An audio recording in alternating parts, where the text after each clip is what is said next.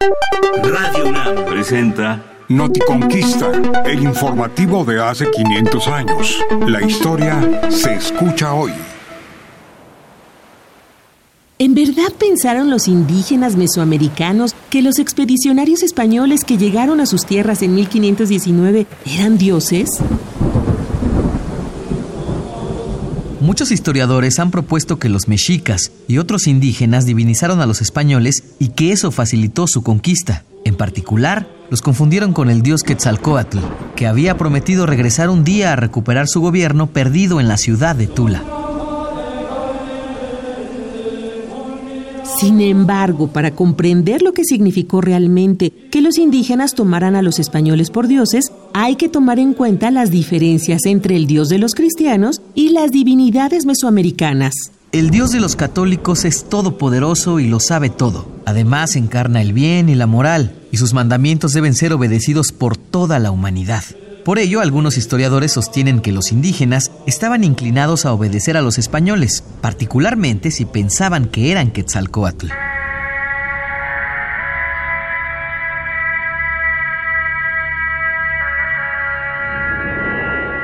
En las religiones mesoamericanas, en cambio, había muchas deidades diferentes que podían beneficiar a las personas o hacerles daño. Había incluso dioses antropófagos y peligrosos que debían ser controlados por medio de ofrendas y rituales que los apaciguaran. Los indígenas pudieron haber pensado que los españoles eran dioses, no porque fueran buenos, sino porque eran agresivos y temibles. Por ello, más que obedecerlos, lo que intentaron fue aplacarlos y controlarlos usando regalos y magia, como hacían con esas criaturas terribles. Además, no pudieron creer por mucho tiempo que Hernán Cortés y sus hombres eran Quetzalcoatl, sobre todo después de la atroz masacre que perpetraron en la ciudad de Cholula, el principal santuario de ese dios, en noviembre de 1519. En realidad, todo indica que la idea de que los conquistadores eran Quetzalcoatl fue inventada por los propios españoles, tiempo después de la conquista.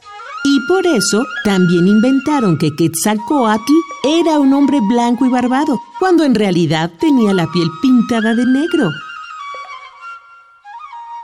Visita la página noticonquista.unam.mx y sigue Noticonquista en las redes sociales. Radio UNAM, experiencia sonora.